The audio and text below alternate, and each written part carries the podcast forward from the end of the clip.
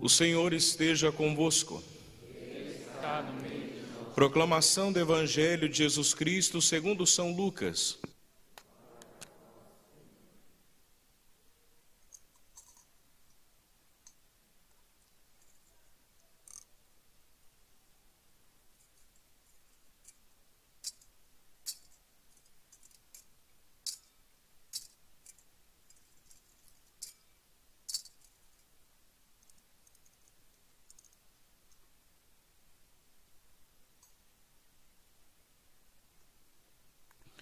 Certo dia, Jesus estava rezando num lugar retirado e os discípulos estavam com ele.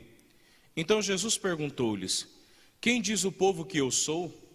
Eles responderam: Uns dizem que é João Batista, outros que é Elias, mas outros acham que é algum dos antigos profetas que ressuscitou. Mas Jesus perguntou: E vós, quem dizeis que eu sou? Pedro respondeu: o Cristo de Deus. Mas Jesus proibiu-lhe severamente que contassem isso a alguém e acrescentou: O filho do homem deve sofrer muito, ser rejeitado pelos anciãos, pelos sumos sacerdotes e doutores da lei. Deve ser morto e ressuscitar no terceiro dia. Depois Jesus disse a todos: Se alguém me quer seguir, renuncie a si mesmo, tome sua cruz cada dia e siga-me. Pois quem quiser salvar a sua vida vai perdê-la, e quem perder a sua vida por causa de mim, esse a salvará. Palavra da salvação. Meus irmãos, então, estamos já celebrando o 12 domingo do tempo comum. Veja que nós começamos lá no comecinho do ano, depois do tempo do ciclo do Natal, nós iniciamos já o tempo comum. Esse tempo comum, então, dá uma pausa. Começamos o tempo quaresmal, depois vivenciamos aí o tempo pascal e depois de Pentecostes, na segunda-feira seguinte, já retomamos então o tempo comum. Porém, nesse último domingo nós celebramos a Santíssima Trindade, então não vimos ainda como domingo do tempo comum. E hoje então nós retomamos nos domingos essa celebração do tempo comum. Tempo comum que não quer dizer tempo qualquer, mas o tempo comum ele nos revela a espiritualidade do cotidiano. O que, que quer dizer isso? Veja que Jesus, lá no comecinho do ano litúrgico, Jesus sai, sai chamando as pessoas para que pudessem segui-lo. E à medida que vão seguindo Jesus, caminhando com ele, ouvindo as suas palavras, vendo o gesto de Jesus com as pessoas, vendo as atitudes de Jesus, os discípulos então vão aprendendo no dia a dia como é que deve ser um seguidor de Cristo, como é que deve ser um discípulo do Senhor. Porque, meus irmãos, não é simplesmente aceitar o chamado do Senhor e continuar vivendo do mesmo jeito, não. Na caminhada com Jesus, nós somos chamados a ir adequando a nossa vida à vida de Cristo. Se Cristo age dessa maneira, eu vou agir como Ele. Se Cristo pensa de tal maneira, eu vou pensar como Ele. Se Cristo fala isso e aquilo, eu vou falar como Ele fala. Ah, mas eu vou perder minha identidade. Não. Na verdade, meus irmãos, é se tornando parecido com Jesus, é que nós vamos recuperar a nossa verdadeira identidade. Então, a espiritualidade do tempo comum é essa espiritualidade do cada dia, do cotidiano, em que eu, nas pequenas coisas, eu vou moldando a minha vida para ficar parecido com a vida de Jesus. Nós ouvimos é a primeira leitura da profecia de Zacarias. Veja, meus irmãos, não há salvação sem o sofrimento, sem a dor, sem a entrega. Então, já no Antigo Testamento, já se começa a falar de Jesus. E aqui nós ouvimos na leitura o Senhor dizendo ali, Zacarias, anota isso. E diz: Assim diz o Senhor: Derramarei sobre a casa de Davi e sobre os habitantes de Jerusalém um espírito de graça e oração eles olharão para mim. Aos que eles feriram de morte, hão de chorá-lo. O que é que a profecia está dizendo? Já está falando do, de Jesus que futuramente iria sofrer, ia ser acusa, acusado, ia ser ferido e ia morrer. E Deus derramaria um espírito de graça e oração para que aquele povo pudesse olhar o crime que eles cometeram E eu dizia já hoje de manhã, meus irmãos, veja que até para oração o Senhor nos acode, o Senhor nos ajuda, o Senhor nos ensina. Só que vamos olhar para a nossa vida. Já repararam como a gente foge da oração? Mas, padre, todo dia eu me coloco diante de Deus pedindo coisa. Não, isso não é oração. Às vezes a nossa oração é mais lista de mercado para Deus de tudo aquilo que a gente precisa. Mas oração é diálogo, onde eu falo e eu escuto. É um diálogo, onde eu falo para Deus e eu escuto Ele também falar comigo. Isso é oração. Mas por que, que nós fugimos da oração muitas vezes? Porque, meus irmãos, quando a gente reza, o Senhor abre os nossos olhos para ver aquele que nós ferimos com os nossos pecados. O Senhor abre os nossos olhos. E muitas vezes nós vamos percebendo essa cultura dentro da igreja, onde a gente já não reza mais. As nossas pastorais não rezam mais. Os nossos conselhos já não rezam mais. Já não ouve mais o Senhor, já não deixa o Senhor direcionar o seu caminho, o seu carisma, os seus trabalhos. Por quê? Porque quando a gente reza, o Senhor revela as nossas verdades o Senhor revela como é que nós estamos vivendo. Por isso que é muito mais fácil a gente preferir um grupo onde a gente chacoalha e mexe esqueleto e não sei o quê, mas não tem o tempo de ouvir o Senhor. Porque é no silêncio, ali na contemplação, na oração profunda com Deus, não estou dizendo que aquilo é errado, mas é preciso um tempo de aquietar-se para escutar o Senhor. Veja que nós ouvimos isso tantas vezes na quaresma. Entra no teu quarto, fecha a porta, e o teu pai que vê o que está escondido te recompensará. É preciso nos recolhermos no silêncio para ouvir o Senhor e deixar Ele mostrar as verdades do nosso coração e aquilo que nós precisamos mudar. Então aqui foi derramado sobre aquele povo um espírito de graça e oração também sobre nós, para enxergar que com os nossos pecados nós estamos matando o nosso Senhor, nós estamos ferindo a nosso Senhor. Então a profecia já está nos alertando, já está falando para nós aquilo que iria acontecer com Jesus. Depois, aqui, Jesus no Evangelho, os, já, os discípulos já estavam com Jesus aqui por volta mais ou menos de um ano, e os discípulos saíram para a missão. E quando voltaram, Jesus perguntou: Bom, vocês saíram por aí, e o que é que o povo anda dizendo sobre mim? E aí foram dizendo: olha, Jesus, uns dizem que o senhor é Elias, outro que o senhor é João Batista, outros que o senhor é profeta. E Jesus, muito bem, mas agora, e vocês? Quem eu sou para vocês? O que é que vocês dizem sobre mim? Quem eu sou para vocês? Meus irmãos, por que é que Jesus pergunta isso? Porque dependendo da compreensão que a gente tem de Deus, a gente vai mudar a nossa vida. Se eu tenho a compreensão somente que Deus é amor. Se eu só penso nisso, eu vou viver uma vida de qualquer jeito, afinal, Deus é amor. Quando eu voltar para Ele, Ele vai me amar. Agora, se eu vejo também que Deus é amor, mas Deus é justo e pede de mim um compromisso, opa, eu sei que eu errei e eu vou voltar para Ele, mas eu preciso ter um compromisso de mudança.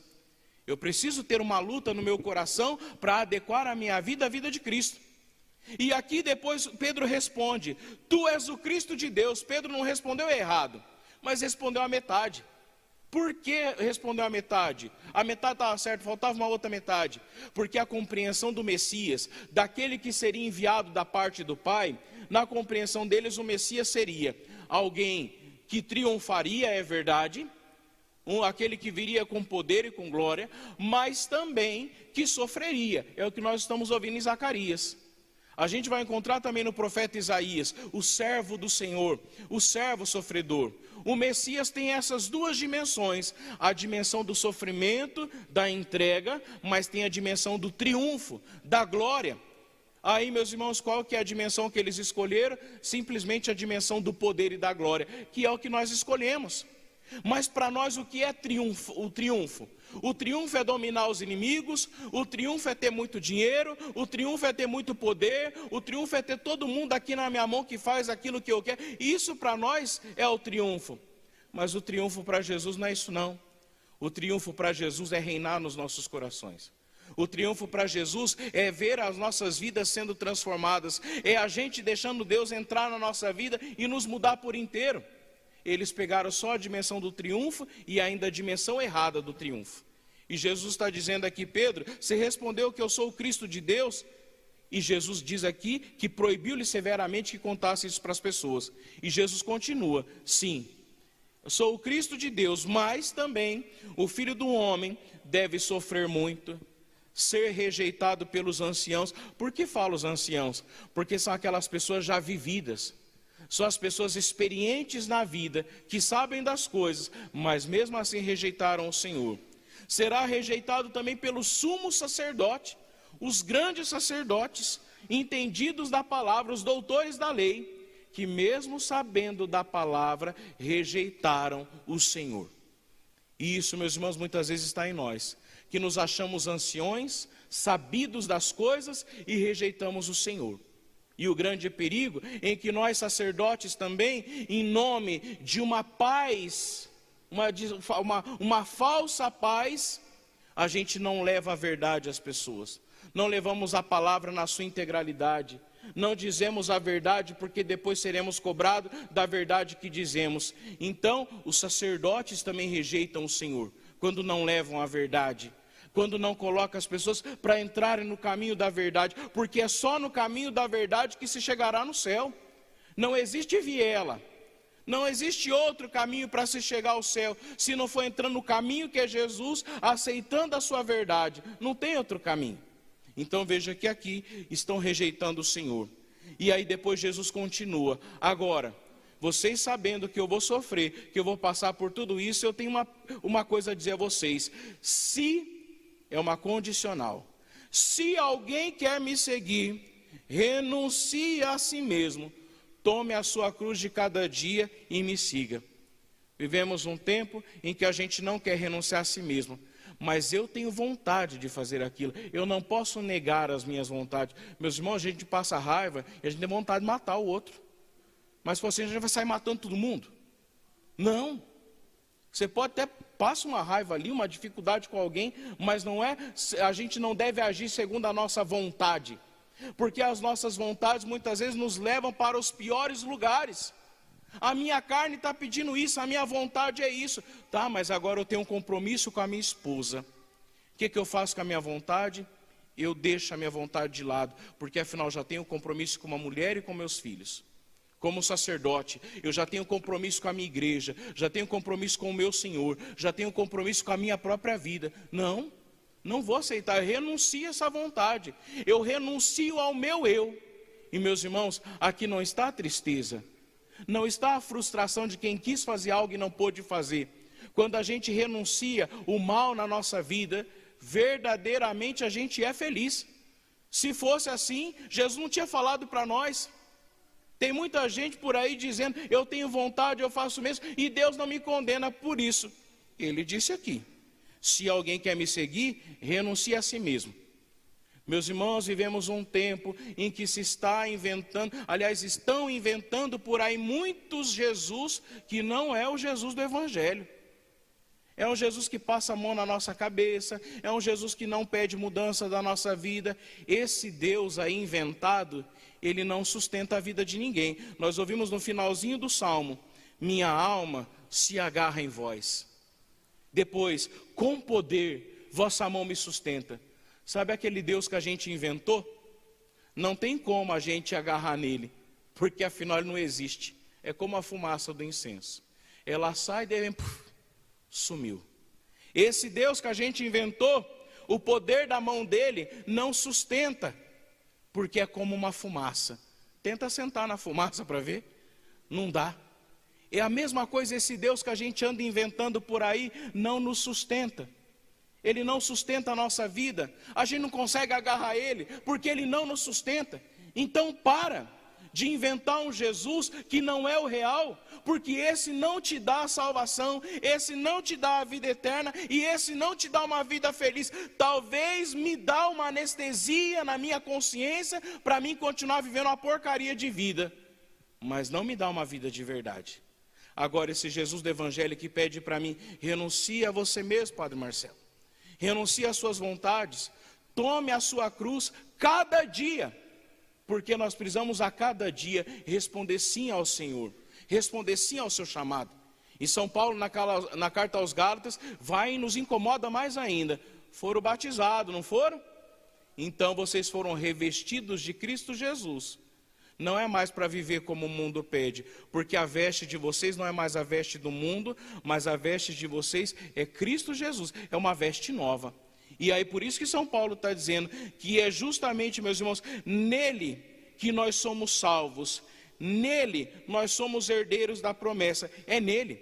Na, na, no batizado, no batismo, nós morremos com Cristo para vivermos com Ele uma vida nova. Recebemos o batismo e continuar vivendo uma vida velha, não. E essa é uma grande crise muitas vezes da igreja. Batizamos e a gente continua do mesmo jeito. No começo da igreja, o batismo ele era consequência de uma vida que foi convertida. Hoje a gente tem que converter os batizados. A gente tem que converter quem comunga, a gente tem que converter quem foi crismado, a gente tem que converter quem é padre. A gente tem que converter quem foi casado na igreja. E sendo que a conversão devia ter começado antes. Então, meus irmãos, vamos deixar a palavra nos incomodar. Se o Senhor está nos incomodando e dizendo essas palavras, essas palavras para nós sobre renunciar e tomar a cruz de cada dia, não quer, não quer dizer que Ele quer ver a gente numa vida de sofrimento total, não. Abraçar a cruz é abraçar os sofrimentos de cada dia, é verdade. Mas na cruz, o que é que Jesus deu para nós? A salvação. Quando ele fala renuncie a si mesmo, tome a sua cruz, tome seus sofrimentos, os pesos de cada dia, mas tome também a sua salvação. Ele pediu isso para nós. Então, meus irmãos, vamos deixar a palavra de Deus entrar no nosso coração. Não tenhamos medo de renunciar. Veja que toda vocação tem uma renúncia. Se você casou com aquela mulher, você renunciou às outras. Se eu me entreguei para a igreja, eu renunciei outras coisas.